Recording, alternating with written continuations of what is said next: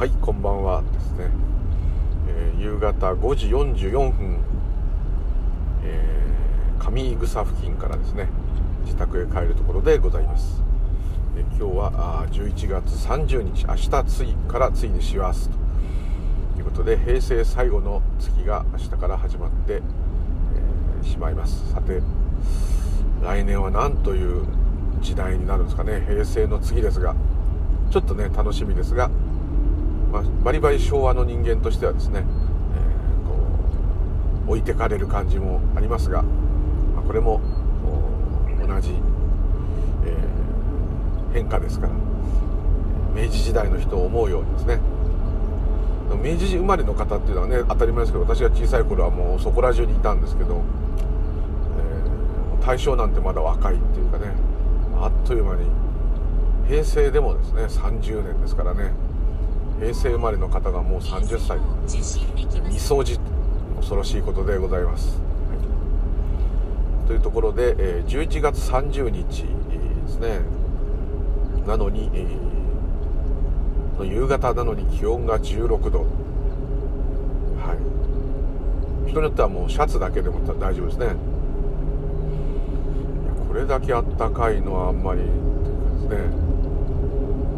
通常タイヤを冬用のスタッドレスに変えるのが大体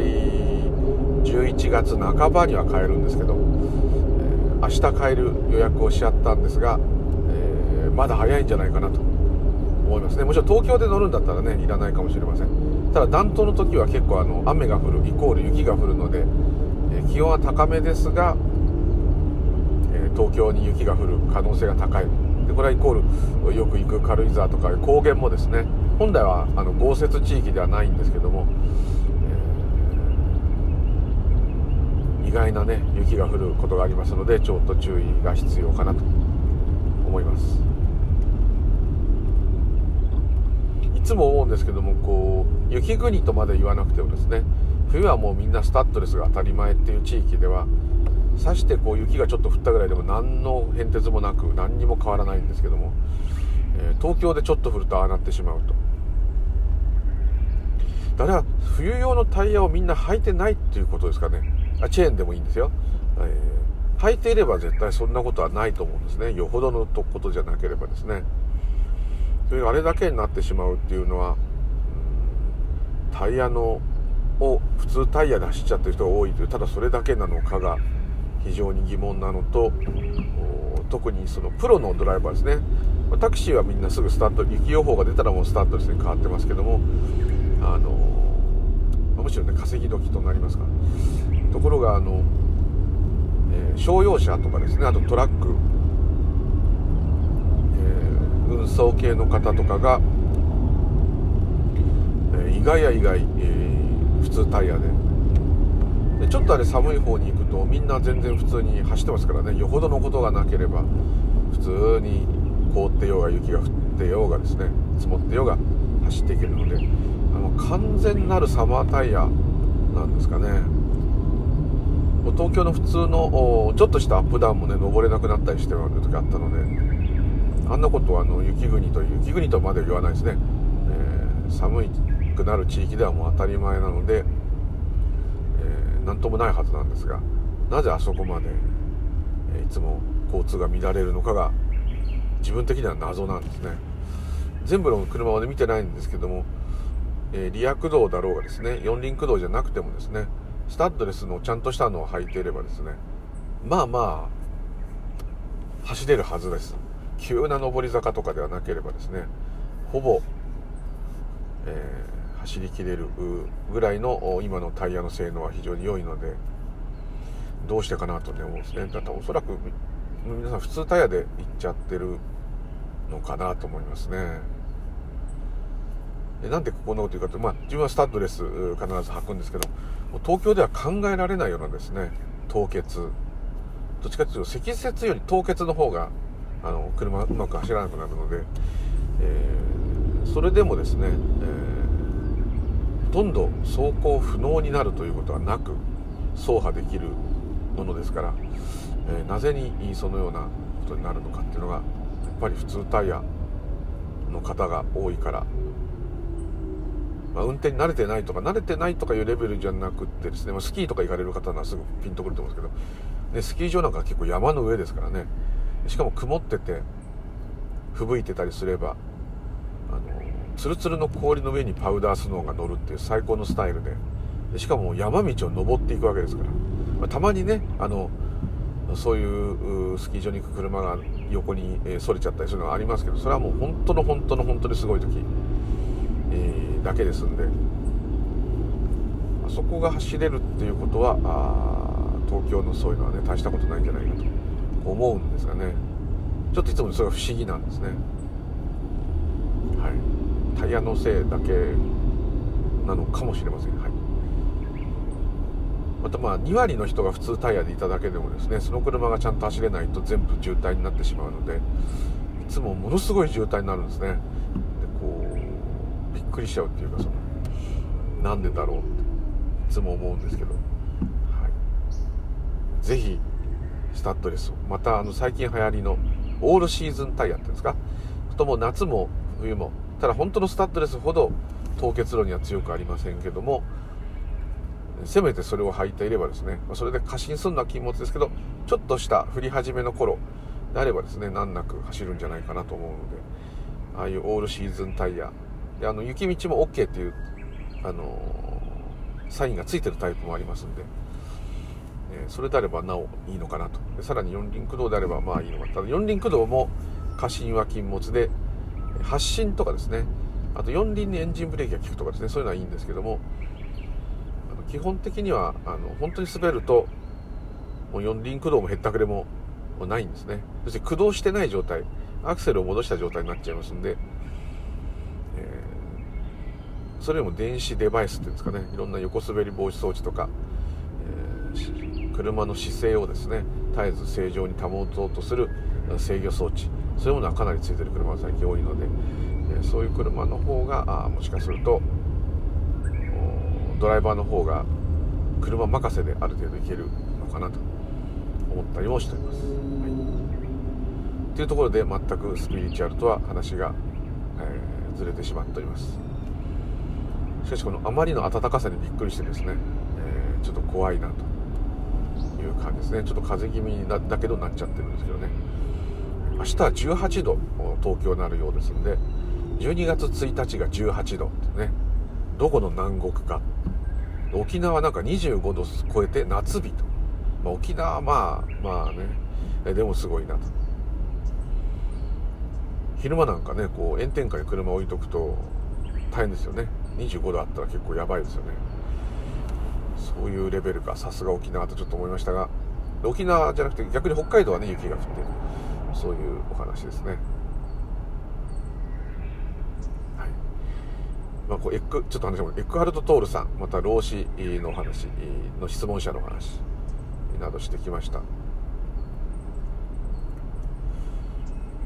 で、えーまあ、いろんなそういうお話があるんですけども、うん、なんて言ったらいいんですかね。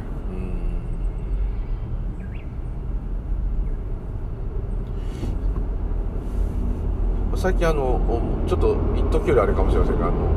御神帳をですね。持ってる回って御神をいただくっていうのが流行ってますね。そういう女性にも人気ということでいろんなお寺とか神社とか行って、えー、そこ行ったあ行ってお参りした証拠にって本当あれは経を納めて農協庁ですから本当は、えー、納めさせていただいた証拠なんですけどもまあまあでもお参りちょっとスタンプラリーのようにはなっておりますが、えーちょっとお遍路気分というかねそういう清々しい場所を巡ってえその証をいただくというのが流行っておりますが、えー、まあ、その成果ですねいろんな多分神社仏閣的にはちょっと下世話な話ですけども参拝者が増えて、まあ、いいと思うんですけども、えー、いろんなお話をねそれで聞かれるんですね。例えばうん農協と治めるお経と。の帳帳面だと。農協帳というものにこう書いてもらうという言い方。これお寺の場合ですけどね、えー、やはりこうお経をお納めしてこそそれをいただけるのではないかというお話をする方がいたりですね。あとはまああの、まあ、そういった証がお守り代わりになるとかですね。それからまあ神道であれば、まあ、神様のところに行かせていただいたと。ちょっと行ってやったんだ的な人もいますけど、まあ、行かせていただいたので、え、その証拠をもらうぜっていうそういうのがあったりですね。スタンプラリーといえばスタンプラリーなんですけども、まあ、ああいう場所神社仏閣問わずですねああいう場所を出入りしていればですね自然といろんな教えとかいろんなものに興味が湧いてですね非常にこうご縁を結ぶのにはいいんじゃないかなというふうに思っております。ただあ今日言ってたのは、まあ、事務所で言ってたのは一人の方がこれまたよく日本人ありがちなんですけど私は全く無宗教なんだけどってまず言ってからですね。言ってからその前振りがあってから全くそういうのは信じないんだけどでもあのそういう日本のね神様っていうのはあのいると思うと言ったんですね。でもう一人の方は、えー、いるに決まってるじゃん。でもう一人の方は自分的にはその近所のどこどこっていう神社が好きで昔から行っていると。そこの神様はいる気がすると。ただまあ全部どこにでもいるっていうのかどうかはわからないと。それからキリスト教のような一神教ですね、えー、ああいうもう創造主ともうメインの方は一人と。いう一人と一つと。いうのはちょっと分かんないよねとか。日本で言えば天照大神の神がそれなんじゃないのって言って。日本はやっぱ神々の国なんで、えー、そういう神様がいっぱいいていいよねと。いうまあそれ別にいい話なんですけどね。すごく盛んにしていて。でその中でやっぱりこう出てくるのはどこが一番パワーがあるか。大変ですね。神様も比較の対象になっちゃってるってことはやっぱ大変です。ただまあ近所の話をしてましたけどどこどこにあるなんとかって知ってるとかあ知ってる知ってる。あそこすごいらしいよとかですね。まあ完全にまあ、まあ、すごく悪く言えばあおかげをもらう先としてどれが一番ふさわしいかということですね。あとお寺の話にもなっててどこどこ寺のなんとかの仏像はすごいと。あれはただごとではないとかですね。そのようなこうなったり。いろんな話がこう出てきて。で日本書紀の話とかそういう神話的な話とかちょっと出てましたけども。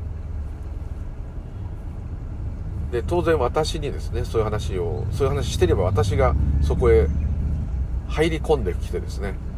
なんか言うんじゃないかっていうちょっと期待の目でこっちを見たりするんですけどもちょっと忙しかったのもあってですねあんまり参加しないでたまにはこう聞いてみみんなの話を聞いてみようっていう感じで、まあ、聞いてたんですけどね。別に何もおかしな話はしてなくて自分も前はもうその通りだったなと思って、まあ、ちょっと神秘体験が若干多いので少しそこはちょっと変竹林ではありますがでもまあまああのでその神秘体験っていうのはあのあくまでこれはシャバの面白い出来事と、まあ、素晴らしい出来事で。そういうことですのでその悟りとか本当の真理とか本自分の本性とか。まあそれも本性の一部ではありますけどもそういうことではないですけども、まあ、そこはちょっとそういう話をしてもしょうがないですよね。それこそもう変態な嫌なやつになっちゃうんで、えー、皆さんの言ってる皆さんって言っても3人言ってることをよくよく聞いてたんですね。で結果的にはまあどこが一番パワーがあるかっていうんで、えーパーがあるとかあったら行ってみようと、まあ、そういう話で盛り上がってて。まあね神様からしてみるともうこれは大変だなという感じは素直に思いましたけども、えなぜこうねおかげ具合で。でまあ参拝者の数とね力が比例してるとかですね。あとはまあいろんな伝説があるとか。まあそういうのが有名なとこですけどね。そういうのでいろんな神社やお寺を ま比較していました。ででまあ何を言いたいのかっていうのは自分でもよくわからないんですけどもそれよりもっとその別に仏教とかその悟りとかじゃなくてですね神様神道の人間ではない詳しくはないですけど親戚はあの母方神道ですけども、うん、で神官っていうか神主をやってた方もいらっしゃるんですけども、まあ、それでよしと。まあすればそれでよしなんですけども。なんとなくですねもう一歩もう一歩踏み込むと神様ももっともっとよくわかるというかですねもっとそのパワーをもらえるって言ってもいいかもしれませんしそういう感じがしたんですね。あのー、ここはねうまく説明ができないんですけども。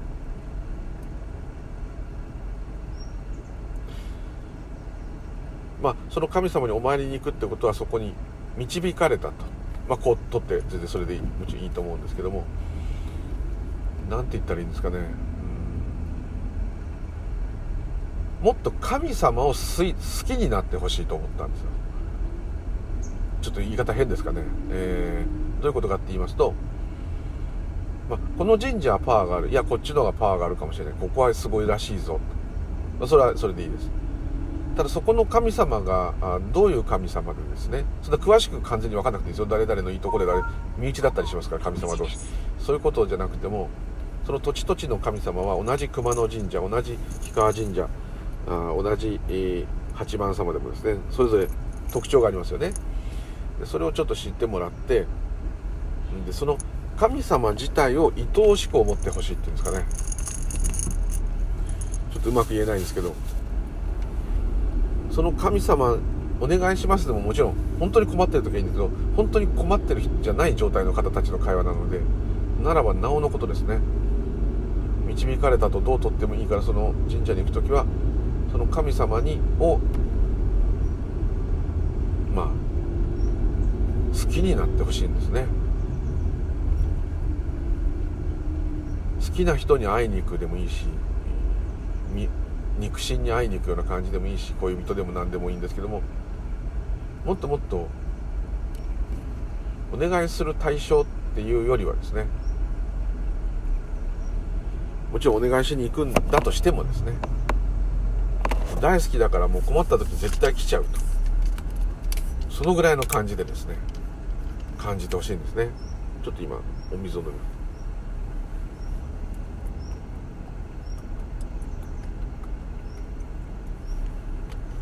それはちょっと自分が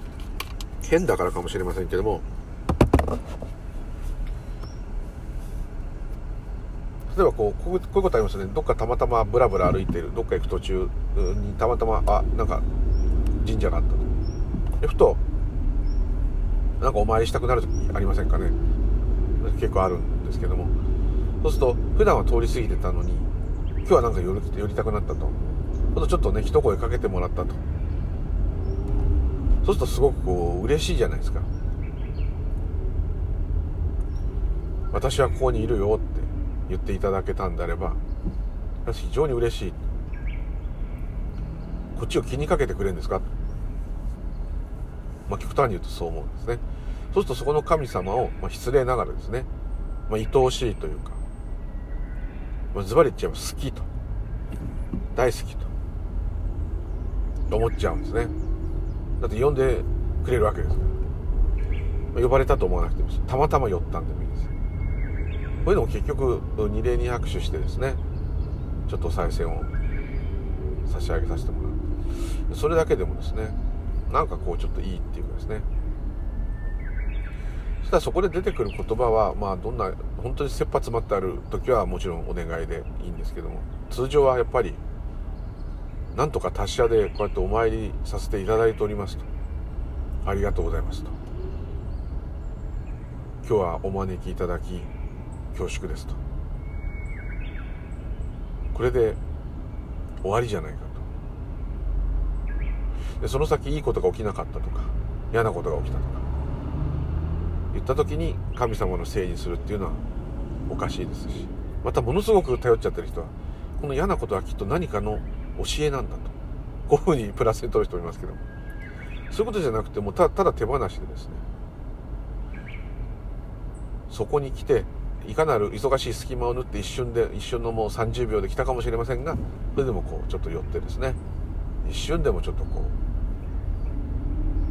ある意味今にさせてもらったわけですから、やっぱりそこで出てくるのはありがとうございます。祝詞なんてあげられなくてもですね。お寺ですごい信号を唱えることができなくてもお経をあげることができなくてもですね。あの寺でも神社でも。なんとなくそこへ行った時。寺であればご本尊さんどうもすみませんと。ありがとうございますと。なんかこうちょっといい瞬間をいただきましたと。いい演技ですと。いうですね。え感謝が出たらいいと思います。なんでそう思っちゃうかっていうとそれ以外に必要がないですよね。神社やお寺では、はい、でよくあのいろんな、まあ、いろんな神社があるので特に神社は本当種類が多いのであれですけど丸い鏡がですねこう台座に乗ってよく置いてありますね本尊のところ。磨いてないとちょっとねくすっちゃってるとこもありますけど。あれがね前も言いましたけどあれが一つのまずポイントですね神社では。あれに近づくと何が映るかです。簡単です。自分が映るんです。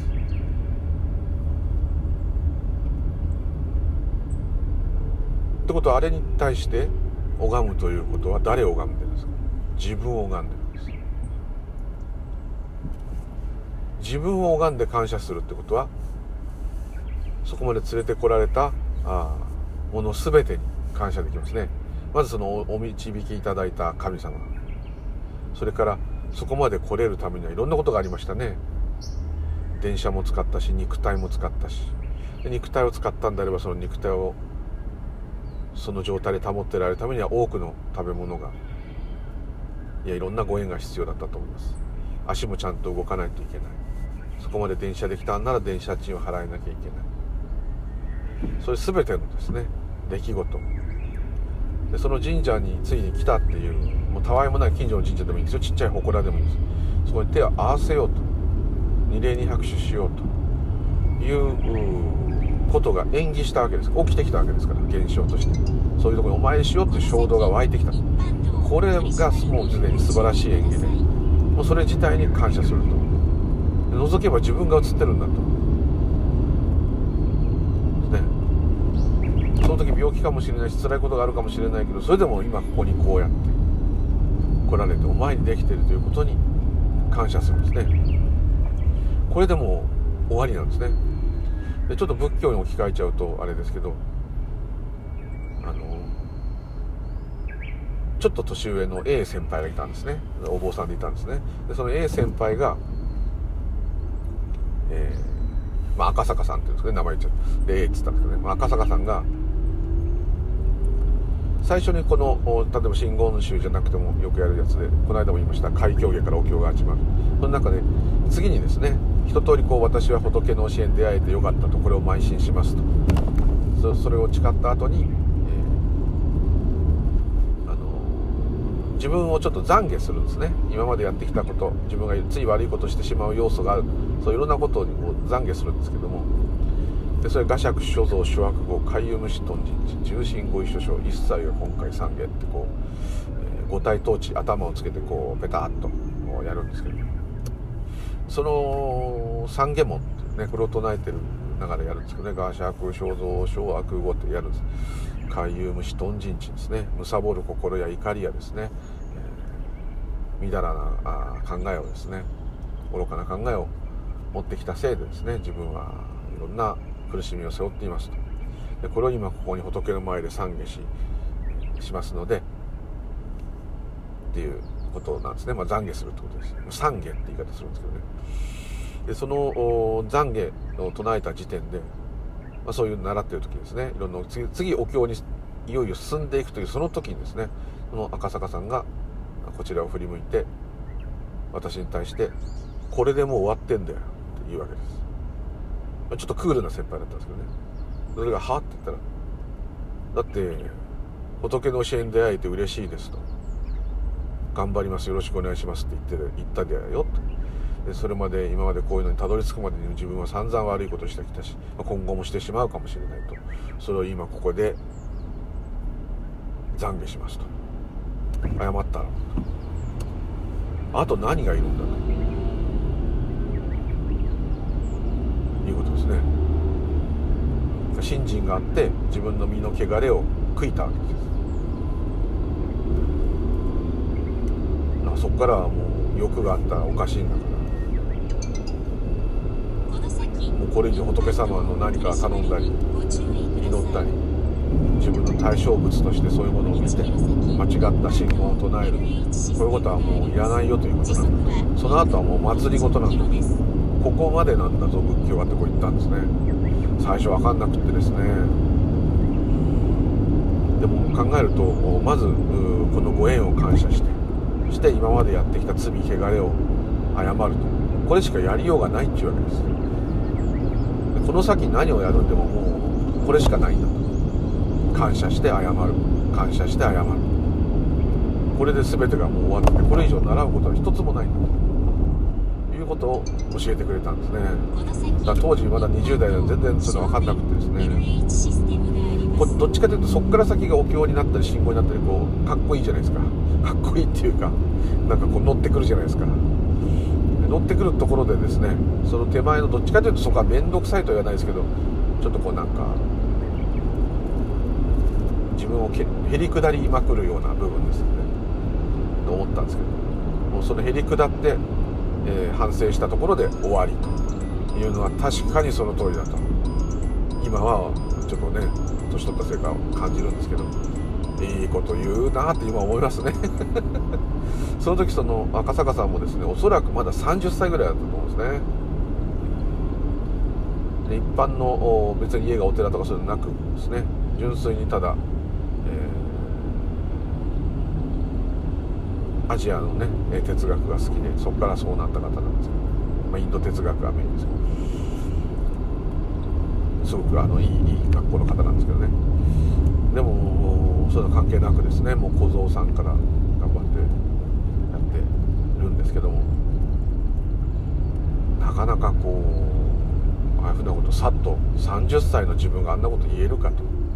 思ったらとても言えないですね。だからどれだけ真剣にやってらっしゃなっちゃったのかなってはい、尊敬しますね、はい、そんなこと今思い出しました。そういうのからも教わったからかもしれませんけども仏教だとねどっちかというと先祖供養っていう感じですかね。要するにまあ仏様っていうよりは自分のご先祖様たちが無事成仏しますように悪く言ってしまえば罰を与えないで家宝をくださいと。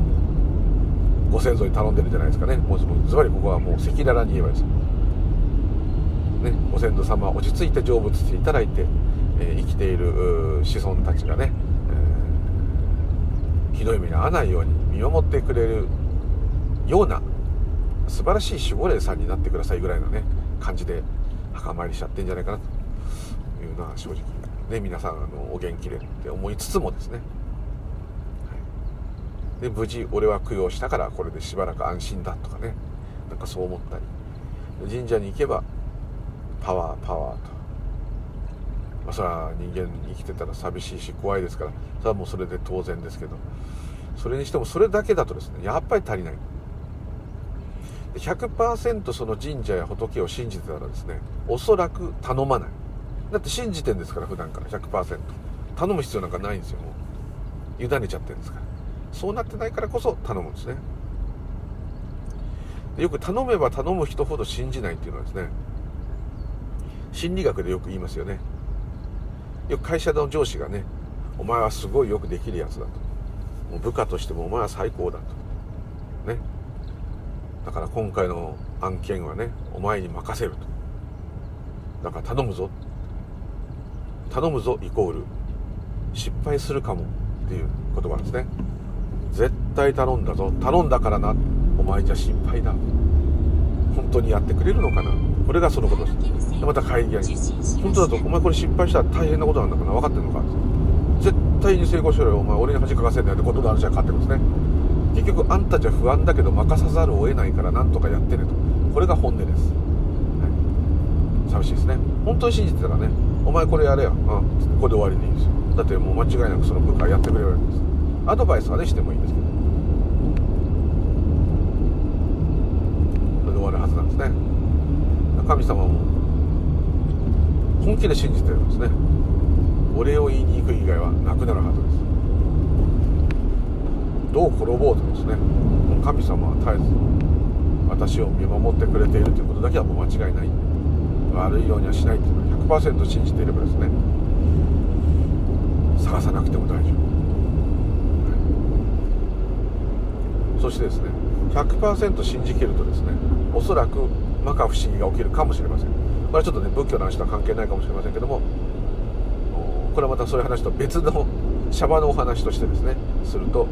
そういうことはあると私は思います。そういう、まあ、今日はもう本当にオカルトの話みたいになっちゃうんですけどエネルギーっていうかですねみんなの願いが集中した場所のエネルギーっ思考には何にもできないんですけどもでもそういう縁起が起きることはあると思います。それは縁起だから何でも起きるんですけどそういう物語もあると思います。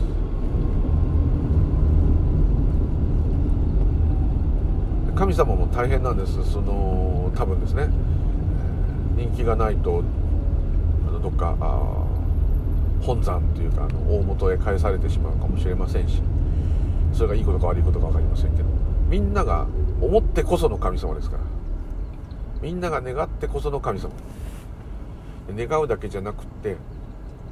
みんなに感謝される神様っていうのは最高の神様ですよね。自分が神様だったら一番嬉しい。今日もなんとかあの元気でやっておりますと。で今年もお参りに来れまして本当によかったと。お会いしたかったですと。どうもありがとうございます。感激ですと。相変わらず神様のお庭は綺麗ですね。と神様のご神木は立派だしと。綺麗に清められてお掃除もされて素晴らしいですね。ここの神主さんたちはと。そう言われた方が多分神様としてはホッとすると思います。でこれがあのそういう竜とかですね。なそういう精霊というか素朴な本当に素朴なですね。なんとなく畳の匂いのような何とも言えない素朴な山の匂いのようなですね。ああいう清らかな存在、私は今もうさらに汚れちゃったんでダメなかなかダメですけどにビビッとね反応できるような時はやっぱり大好きなんですよねどっかでそういう方たちが。これはどうしてかわからないそれこそ縁起なんですけどお稲荷さんがね好き。まあ好きなんですね。どうしてか分かりませんけど。お稲荷さんも好きだし。みんな好きです。まあこう俺が好き私が好きって言ったところで神様も迷惑なだけかもしれませんけど。なんか良くないですか？ああいうだって。ある意味建設的な場所じゃないですよね。それは森みたいになってたりとかお寺も神社もそうですけどそれになってていいってのありますけど。そう憩いの場みたいになってるかもしれませんけど。ある意味こうその物理的な存在とは言えないものをですねあれだけの人間が参拝しですね。大事にするっていう。この何て言ったらいいんですかね。もちろん建物とかお祭りされてるものとかそういうものが立派なお庭庭園がすごいとかそういうのはもちろんありますけども特に神社仏閣っていうか寺だとですね仏像がすごいっていうのがねやっぱありますけどそれはもちろんそれはそれでいいんですけどでもそういう何と言ったらいいんですかね。何かを生産するとかいう場所ではないわけですよね。ビルとか働く場でもないし工場でもないし。それなりに大勢の人が頭を下げに行くっていう場所があるっていうのはですね。やっぱりいいことそういう点ではいいことなんで、葬式ばっかしたのは非常に疑問ですけども。でもまあそういう建物。はちょっとこう人間の余裕というかですね。やっぱりこうちょっとこうスピリチュアル風というかオカルト風に言うとそういう存在との門だと思いますね。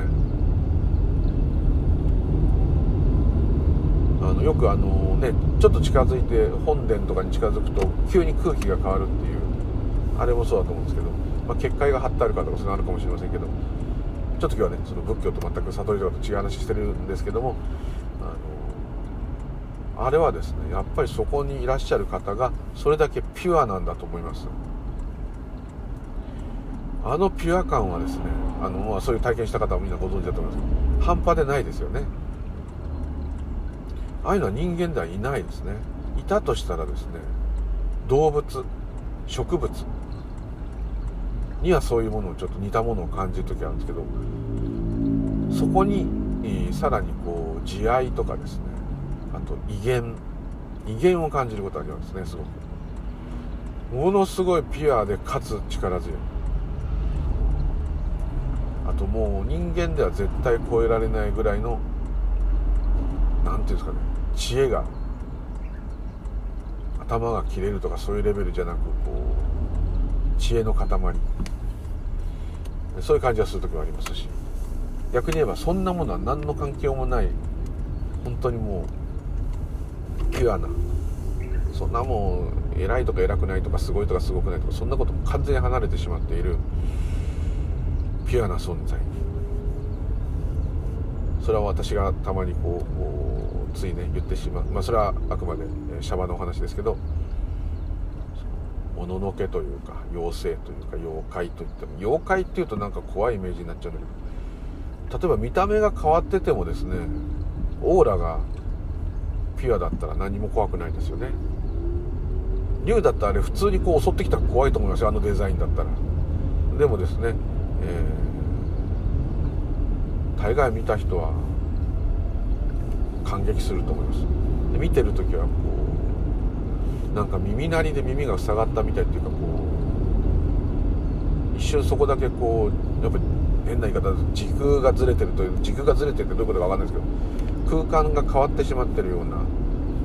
感じは確かにあるしなんかキーンって耳鳴りっていうかそのシーンとしてるのかな音がないなくなってしまったような動きがなくなってしまったかねなってその中だけが動いている。息遣いがするとかですね。誰かがそこにいるっていう感じ私の場合ですけどするんですね。ちょっとものすごいピュアな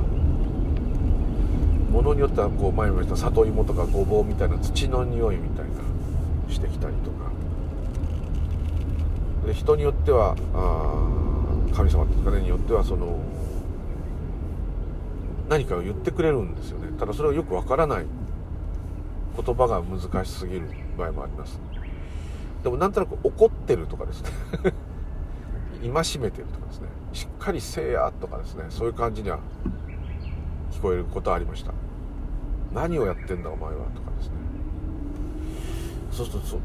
うん改めたいんですけど、うん、改められないんですけど、うん、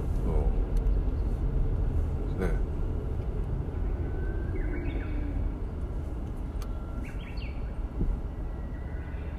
まああの独特の感覚っていうんですかね。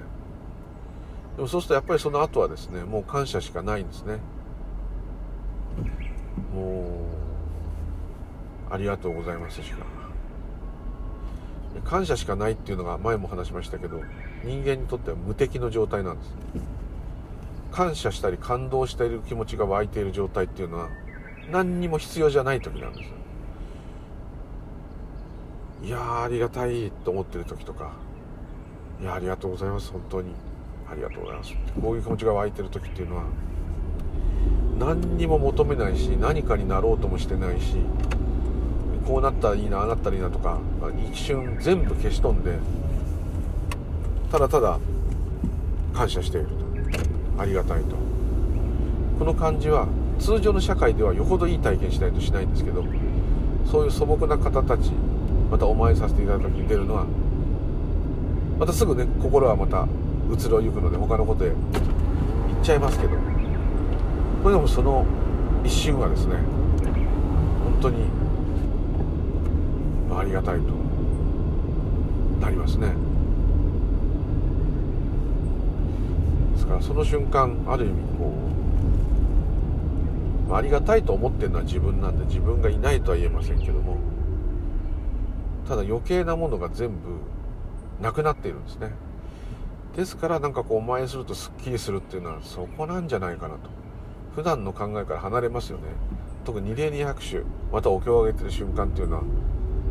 そこの本尊とかを思えば思うほどですね。あくまでそれは二元の考えですけどもそれでも思えば思うほど余計なことは考えない。一心に祈ると。一心に唱えると。こだけになるんですね。これが家とかと違って特にそういう場に行くと余計にそうですね。特にこうお経なんか特にそうだと思うんですけど般若心経一貫でもいいんですけど本尊様の前どっかそういうお寺で周りに人もいたりするとですねお経なんか失敗できないし変な風にできないんで上げ始めたら最後ですね。上げ終わるまでやんないと。ね。そこのお寺の人たちも聞いてるかもしれないし参拝してる方にも筋門の方も多いかもしれないですから余計やめらんないと。それでもう完全にそれに集中して一心に唱えるしかなくなりますね。特に最初の出だしが大声でやっちゃうとですね途中から声を小さくするというのはかっこ悪いので大声でいかなきゃいけませんから恥ずかしいんですけどもう最後はもうそれも捨ててですねもうがっつり唱えさせていただくと。終わると涼しい気持ちが湧いてきてですね。そしてあこんなにあのお経を納めさせていただいた。ありがとうございますと。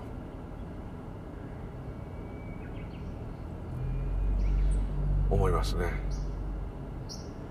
だから全部もう自動操縦でですね神様仏様の手の内で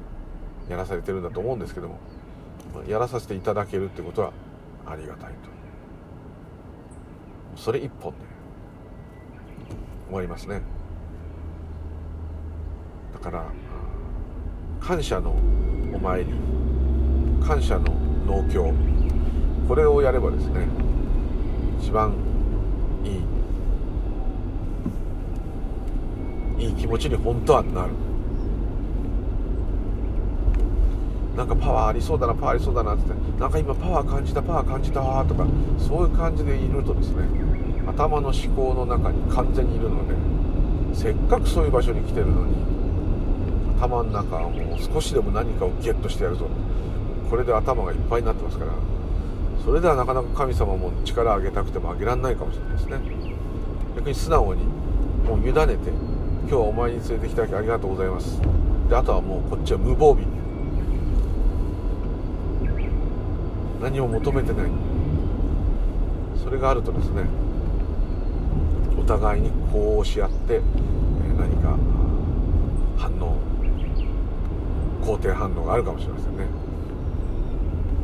そんなように感じております、はい、ですので、え、お参りするのは非常にいいことかというふうに思っておりますので、えー、ぜひですね、え、感謝のだけを言いに行く何ていうんですかねお参りっていうのを一回つまんないかもしれないですけどやってみるといいと思います。コツはですねもう着いたらですねまず落ち着くまですぐ手をゆすいですっ飛んでって拝まなくていいですね。よく周りを見たりしてで混んでたらもうあれですけど落ち着いたらですねそこからお清めしてですねいざ行かんという感じです。でいざお招きいただくという感じですね。でまずお招きいただきありがとうございます。このように無事、えー、お参りすることができていることに感謝しますと。それでいいと思います。で二礼二拍手と。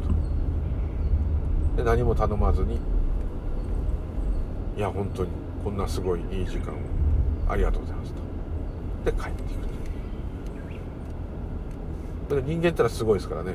このお礼を言って帰っていった私にこそ本当のおかげが来ると。また思いますから。それはしょうがないですね。出ちゃったら出ちゃったですから。正しい拝み方をしたんだから俺はそこらの人よりもっとこの神様のパワーをゲットできてるはずだと、まあ、思っちゃうかもしれません。そのぐらい楽勝ですね自我にとっては。その時は素直に自我さんにねやらせちゃってください。もうね貪欲に。それでもねずっとそれ続けてると本当に感謝して終わることがあるかもしれません。何のおかげもないかもしれません。もうそれでいいんだと。お前にできたことがもういいんだというふうになると思います。ちょっとくどい話で失礼しました。ではまたよろしくお願い申し上げます。ムーリュウリュウでございました。ありがとうございました。